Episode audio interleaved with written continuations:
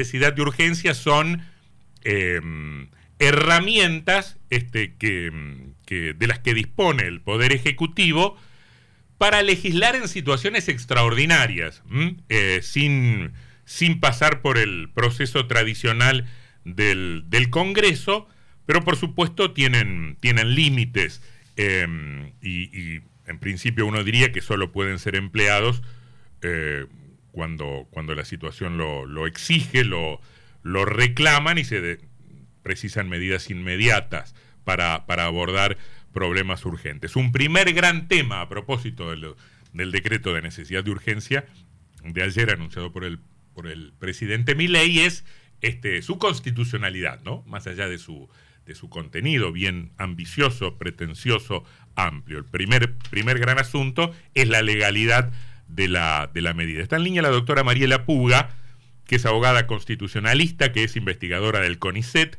que es doctora en Derecho Constitucional de la UBA y docente de la Universidad Nacional de Entre Ríos y de la Universidad Nacional de Córdoba. ¿Qué dice, doctora? ¿Cómo le va? ¿Cómo estás, Antonio? Muy ¿Cómo bien. están todos los oyentes? Muy Saludos. Bien. Gracias, gracias por atendernos. Estamos acá con, con mi compañero Sebastián Martínez. La primera pregunta es, si tenemos antecedentes desde la reforma constitucional para acá de un decreto de necesidad de urgencia de semejante magnitud? Eh, es una pregunta vaga. Mm. ¿A qué magnitud te referís? Ah, por ejemplo, si a, la, a, a, la sí. a, la, extensión y a la amplitud de los sí. temas abordados. No, ni, no lo tenemos ni desde la reforma constitucional a esta parte, y yo diría que no lo tenemos en nuestra historia institucional. 360 mm. leyes este, en un solo decreto, modificadas por un solo decreto, es totalmente inédito para nosotros. Uh -huh. eh, eh, es, esa magnitud, digamos, es una magnitud inédita eh, y tiene al, al, constitucionalismo sobresaltado. Tiene el constitucionalismo sobresaltado, me, me, gusta esa expresión. Este, y, y ¿Hay cierta unanimidad respecto de, de la caracterización de este decreto o ha escuchado cosas con no, matices o con variantes? Eh, he escuchado cosas con matices y con variantes, eh, menos de las que esperaba, eh, pero, pero el tema es muy controvertido, eh, entonces yo creo que quizás las posiciones este, que podrían plantear variantes están esperando un mejor momento para hablar, pero, pero mm. estoy segura que las van a ver. Ajá. Estoy segura que las van a ver. ¿Qué es lo primero que, ¿qué es lo primero que le diría a sus alumnos si le preguntaran por este decreto? Bueno, le, les diría que hay una distinción fundamental que, que, hace la reforma del 94 y que creo que eh, se confunde en este decreto y que es una confusión que viene desde hace tiempo, pero que este decreto es un evento paroxístico de esa confusión y que es entre dos hipótesis normativas distintas. Una es la emergencia pública, que está regulada en el artículo 76 de la Constitución. Mm y otra es el, la circunstancia excepcional que está regulada en el 99, inciso 3. Uh -huh. La emergencia pública habilita al Congreso a delegar eh, competencias legislativas en el Poder Ejecutivo. La emergencia pública es una situación estructural de crisis, uh -huh. ¿no? es una situación que requiere muchas medidas este, por un tiempo y el Congreso lo que hace es delegar eh, las decisiones sobre esas medidas legislativas en el Ejecutivo uh -huh. frente a la emergencia. Uh -huh. En cambio, un decreto de necesidad y urgencia exige una circunstancia excepcional, esto es un evento, no, una situación estructural, claro. eh, que es urgente, mm. que es necesaria, que reclama una legislación este, como medida para, para, sanearla y que se enfrenta a la situación de que eh, no es posible que eh, esperar los tiempos del Congreso, uh -huh. este, o que si se esperáramos el tiempo del Congreso tendríamos consecuencias graves. Perdona, ¿no? que, la, perdona, que, la, perdona que la, interrumpa. Sí. Imagino que, que, que en el plano del derecho debe haber suficientes elementos para decir, bueno, esto puede ser caracterizado como una emergencia pública y esto como una situación excepcional. Para, para el ego suenan como, como, como expresiones un poco vagas y subjetivas. Vos sabés que eh, en algún punto no demasiado, porque ah. estas, do, estas dos circunstancias estuvieron siempre mezcladas en nuestro sistema institucional. Antes de la constitución del 94. Mm. Cuando Menem o cuando Alfonsín dictaban decretos de necesidad y urgencia, lo fundaban en la emergencia pública, en la situación estructural de gravedad. Perdóneme, pero eso eh, no cambia cuando, se cuando, cuando, la, cuando la constitución del 94 los reglamenta expresamente. No, porque tarda 12 años esa reglamentación de la Constitución en regularse en una ley. Entonces, la cultura anterior de mezclar la emergencia con eh, las circunstancias excepcionales de no poder esperar al Congreso para un hecho puntual, es, esas dos se siguieron mezclando durante 12 años más hasta que se reguló la, ley de DNU. Mm. Y cuando se reguló la ley de DNU, la ley de DNU lo que hizo en, buena medida es no resolver esa distinción con claridad, que en la Constitución está muy clara, porque en la Constitución tenés el 76 y el 99, inciso 3. El 76 te habla de la emergencia pública y de cómo el Congreso frente a la emergencia pública delega en el Ejecutivo y le da facultades al Ejecutivo para que dicte no decretos de necesidad y urgencia, sino decretos que llamamos delegados. son, son también eh, decretos leyes, pero que se fundan en una ley del Congreso de delegación. En cambio, los decretos de necesidad y urgencia es el mismo presidente decidiendo que hay una circunstancia excepcional que impide esperar, este, y esto es muy importante, la circunstancia excepcional es un evento. ¿no? Claro, no es una situación estrucral de emergencia, es un evento. Y además he, escuchado, he escuchado, mm, he escuchado entre los argumentos contrarios a la naturaleza y a la, a la, oportunidad y a la necesidad de este decreto que entran cosas de, de, de, muy de muy diferente urgencia, si es que hay que hay alguna, digo, desde, desde las liberación de tasas en las tarjetas de créditos hasta la reforma del derecho laboral, pero la modificación del estatus de, de, los clubes de fútbol. Es, es, como que, ¿por qué, debería, ¿por qué debería haber una urgencia para modificar este, el estatus de una entidad civil? Eso que vos decís y que se está diciendo mucho tiene que ver con, ese es un síntoma claro mm. de que la justificación del decreto es la situación estructural de emergencia y no la circunstancia excepcional de necesidad y urgencia. Eh, lo que vos estás diciendo es claramente, digamos, un síntoma de eso, que vos estás tomando muchas medidas que están dirigidas de manera directa y en algunos casos muy indirectas a solucionar estructuralmente el problema, porque a vos te han delegado la potestad de diagnosticar el problema estructural y de dar todas las medidas estructurales que consideres que puedan cambiarlo. Eso es situación de emergencia y eso es lo que hacen, lo que hacen los, los eh, presidentes cuando el, eh, el, el, Congreso les delega esas facultades. Ahora, es muy distinto, insisto, digamos, un decreto de necesidad de urgencia que tiene que estar fundado en una circunstancia que actúa este, de manera muy eventual y de manera muy acotada en un momento para impedir que o para, o para, o para exigir que eh, se dicte un decreto porque el Congreso no, porque los tiempos del Congreso serían, podrían ser catastróficos. Ah, ah, por eso probar eso es muy difícil, digamos. Vos tenés que probar, bueno, acá está pasando esto, si yo espero tres días, entonces tengo que sacarlo ya. Eh, mientras le escucho, perdóneme, mientras le escucho, estoy pensando en, dos sitios que deberán opinar respecto de la validez o no. El Parlamento, por un lado, que, por supuesto será asesorado jurídicamente, pero dictaminará en términos políticos, y, la justicia, creo que eventualmente la, Corte Suprema. Sentada usted en alguno de esos lugares, ¿qué diría? ¿Vale el decreto? ¿No vale el decreto? no, bueno, yo, sentada en cualquiera de esos lugares, este, eh, en, principio porque no, porque no tengo ningún talento político, mm. digamos, lo, que diría es lo que sé técnicamente. Yo pensaría que el, decreto es inconstitucional mm. porque el primer artículo declara la emergencia, lo cual es una potestad del Congreso, y porque solamente la declaración de emergencia habilita el tipo de medidas que se tomaron. Sin una declaración de emergencia del Congreso y sin una delegación del Congreso en razón de esa declaración de emergencia, lo que está haciendo el presidente en realidad es autodelegándose competencias a partir de una declaración de emergencia que él mismo declaró. Y que, no, y que, nada en el mundo le da competencia para declarar la emergencia. este, uno podría interpretar, y yo me imagino que puede haber constitucionalistas que interpreten que él entendió que la necesidad y la urgencia es la de declarar la emergencia. ¿no? Y que había una y que si esperaban la declaración de emergencia del Congreso podrían ocurrir cosas tremendas. Pero la, la falla lógica de ese argumento es que en tal caso él se está autodelegando competencias que no tiene. para, poder, para que pueda haber una delegación de competencias legislativas tiene que provenir del órgano que las tiene. Y el Ejecutivo tiene prohibido legislar en dos artículos constitucionales con mucha contundencia. Eh, está prohibido legislar, la excepción es la delegación o los decretos de necesidad y urgencia. Doctora Puga, eh, Sebastián Martínez la saluda. Recién, ¿Cómo está Sebastián? Recién hacíamos una referencia eh, en base a unas declaraciones de un diputado radical, el diputado nacional, que decía, primero en el Congreso tenemos que ver si hay alguna manera de tratar esto de manera segmentada, porque tiene tanto que no podríamos eh, fallar en un sentido o en otro. ¿Se puede esto? Porque entendemos que la Constitución solo habilita votar por sí o por no el paquete completo.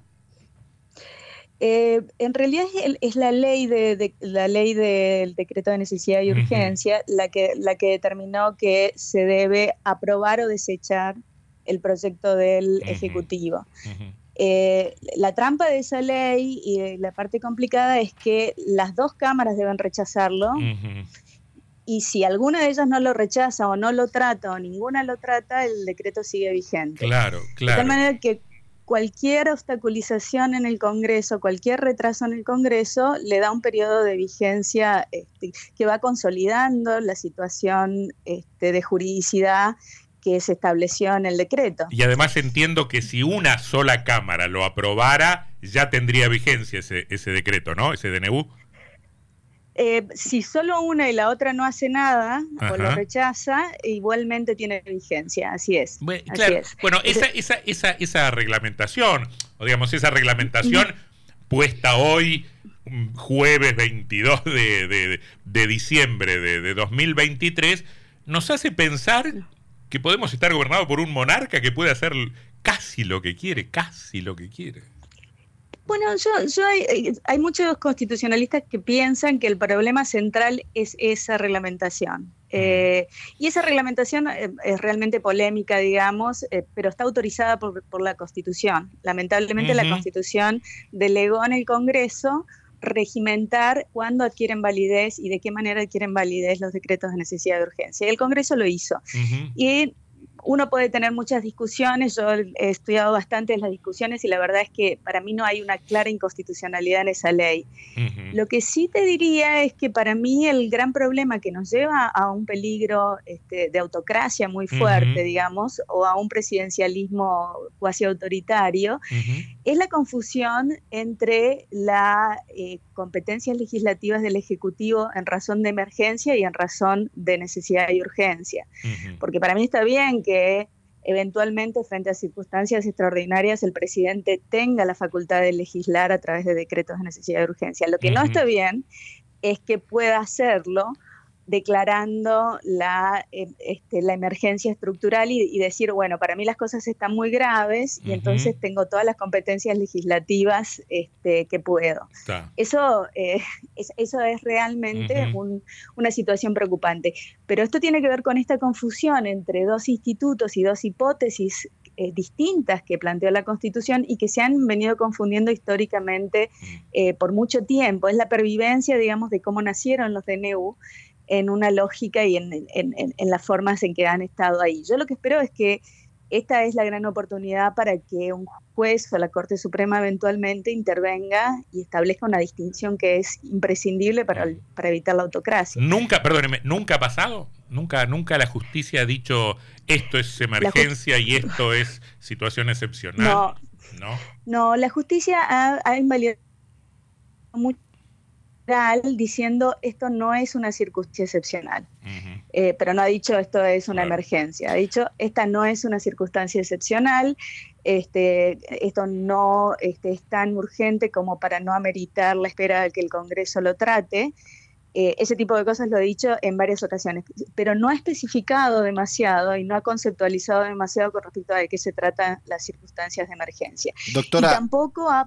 Sí. No, mi pregunta iba, iba, también en ese sentido en relación a lo que puede llegar a eh, decir la Corte, porque algunos constitucionalistas aseguran que hay mucha jurisprudencia eh, en la Corte para avalar este tipo de, de DNU, que otros planes, grandes planes de reformas, se han hecho por decreto. ¿Esto es así? Esto es así, pero es previo a la reforma. Y, yo lo he escuchado a varios constitucionalistas hoy y, te agradezco la oportunidad de aclararlo. Todos los casos que citan son casos este, previos a la reforma del 94 o previos a la regulación del 2006 de los decretos de necesidad y urgencia. Porque hablaban del plan austral, de la convertibilidad. Exactamente, Exactamente, exactamente. Entonces, claro, ese, ese era otro escenario. En ese escenario no había esta distinción que yo te estoy planteando, que la plantea la reforma del 94. Y en ese escenario, por supuesto, uno decir, este, la, Corte hacía lo que podía frente a acciones del Ejecutivo que no estaban reglamentadas en ningún lado, sin, ningún otro criterio que su propio criterio. Em, pero después de... ¿sí? No, no, no la escucho. Después de eso... Después de eso la Corte vuelve a intervenir y empieza a, este, a tenerse fuertemente a la idea de cuándo hay y cuándo no hay circunstancias extraordinarias. y, esto es, o cuando el contenido de, de los decretos refiere a temas que le están prohibidos en el 99, ya sea materia tributaria, electoral, etc. Eh, para, que, para, para, que me quede claro, usted este, tiene serias dudas respecto de la constitucionalidad de este decreto. Absolutamente. Sí, sí, yo en, este caso, digamos, a diferencia de lo que charlamos hace algunos años, en este caso te diría que eh, eh, desde mi perspectiva es inconstitucional. Mm. Eh, sí tiene muchos parecidos, y me parece que, es bueno resaltarlo, con aquel decreto de Macri que nombraba a los jueces de la Corte por en comisión. Yo recordaba, perdóneme, yo recordaba que cuando nosotros la llamamos ese día, vas a ver, decía yo, la doctora Puga va a decir que esto es inconcebible. Este, y usted me dijo, nos puede gustar o no, pero forma parte de la lógica constitucional. Este, y, yo quedé muy sorprendido. No, no, no era la lógica, es una norma expresa en la Constitución. Este, en el artículo 99, en uno de sus incisos, decía con claridad que el, el, eh, presidente podía hacer eso. Eh, había mucha, uno puede tener muchas interpretaciones y puede discutirlo, pero ahí había una norma que parecía bastante, que daba muchos elementos. Mm. Ahora Sin embargo, perdóneme, perdóneme, vio cómo quedó instalado. Yo, yo, yo, siempre saco cómo quedó instalado de que aquello fue, y no, no evalúo políticamente. Yo creo que políticamente fue un error, pero digo, quedó instalado como que constitucionalmente era muy objetable, como que era un acto muy autoritario y muy antirrepublicano. Es muy interesante porque hay que pensar si realmente políticamente fue un error. Fíjate lo que pasó, ese decreto casi, casi no llegó a entrar en vigencia, o estuvo en vigencia muy poco tiempo, nunca aceptaron el cargo en esas condiciones. Claro. Y finalmente el Senado terminó, eh, Rossetti tuvo más votos en el Senado que ningún juez en la historia. Bueno, pero políticamente funcionó. Claro, bueno, entonces lo que uno podría preguntarse trayendo aquel ejemplo a este presente, y, pese a que usted modestamente diga que no tiene talento político, es si no estamos frente a una jugada similar en términos de voy por algo de máxima, presiono en todo caso para obtener algún nivel de consenso, sacrificando algo de las reformas para materializar un programa de gobierno. Podría interpretarse en esos términos también yo creo que me estás leyendo la mente, yo lo mm. estoy pensando así, creo que, deberíamos tratar de aprender de estas circunstancias, porque evidentemente eh, la posibilidad de dictar una norma que esté en vigencia, aunque sea de, forma efímera, cambia las relaciones de, poder entre los poderes. Es evidente que hay algo ahí que pasa. En principio el hecho de que obliga al Congreso a derogar normas que ya están en vigencia, ¿no? Y a ponerse de acuerdo a las dos cámaras, ¿no? Lo cual es difícil y lo cual también a veces este, supone movidas contra la seguridad jurídica y los derechos adquiridos de la gente que son complicadas, ah. ¿no? Eh, pero evidentemente hay una manera en, el dictado de un decreto que aunque después no quede, no quede definitivamente validado lo que sea, que cambia las relaciones de poder y evidentemente esas son las circunstancias. La otra circunstancia importante, aparentemente en análisis político este, mínimo, eh, es el aprovechamiento de un momento de mucha legitimidad política. Bueno, claro. Macri al comienzo del gobierno. Está bien, está bien. El problema es que eh, ayer tuvimos cacerolazos. Digo, yo nunca, nunca, nunca vi tan rápida puesta en cuestión de la legitimidad de un gobierno, ¿no? De la, de la legitimidad de ejercicio. Y, hay dos elementos que a mí, me, para, para ir cerrando la conversación, hay dos elementos que lo vuelven particularmente interesante el asunto. Primero que la fuerza del, del, presidente en el Congreso es muy limitada. Este, tiene muy, muy, muy, pocos, muy pocos legisladores. Eh, y lo otro es que debe resolver esto, que es este, el, acto fundacional de su gobierno, la expresión acabada de lo que el presidente denomina casta, ¿no? Entonces, este, hay como, como muchos elementos como para ir mirando al mismo tiempo. un amigo decía hoy es el acto de un loco o de un genio. Ajá, claro. Eh, porque, eh, porque de alguna forma este, podría ser absolutamente una locura en donde este, se le deseche toda todo el proyecto, donde pierda legitimidad muy rápido y demás, o podría acertar en la imposibilidad que va a tener el Congreso de conseguir eh, llegar a los acuerdos suficientes para rechazárselo. No te olvides que esto primero tiene que ir a una comisión bicameral que todavía no está formada. no está formada. En un congreso que en un congreso que está en receso y con dos cámaras que están presididas por el oficialismo. Eh, muchas cosas pueden pasar para retrasar una reacción del Congreso, por más que este, el presidente no tenga la mayoría ahí. Entonces, es, es, una, es una circunstancia pantanosa. Eh, y por otro lado, este, si la Corte no interviniera, ya sea porque la interpone en un persalto, no porque ella misma este, este, decide por persalto en tomar el tema, eh, podemos tener un escandalete de sentencias divergentes, este, parciales y demás este, en muy poco tiempo, porque ya se presentó un amparo y van a empezar a presentarse muchos más. Bien. Doctora Puga, gracias por su gentileza, ¿eh? como siempre muy amable. Muchas gracias. Muchas gracias. Saludos, Antonio, Sebastián. Hasta luego. La doctora Mariela Puga, constitucionalista, investigadora del CONICET doctora en Derecho Constitucional de la UBA, docente de la Universidad Nacional de Entre Ríos y en la Universidad Nacional de, de Córdoba.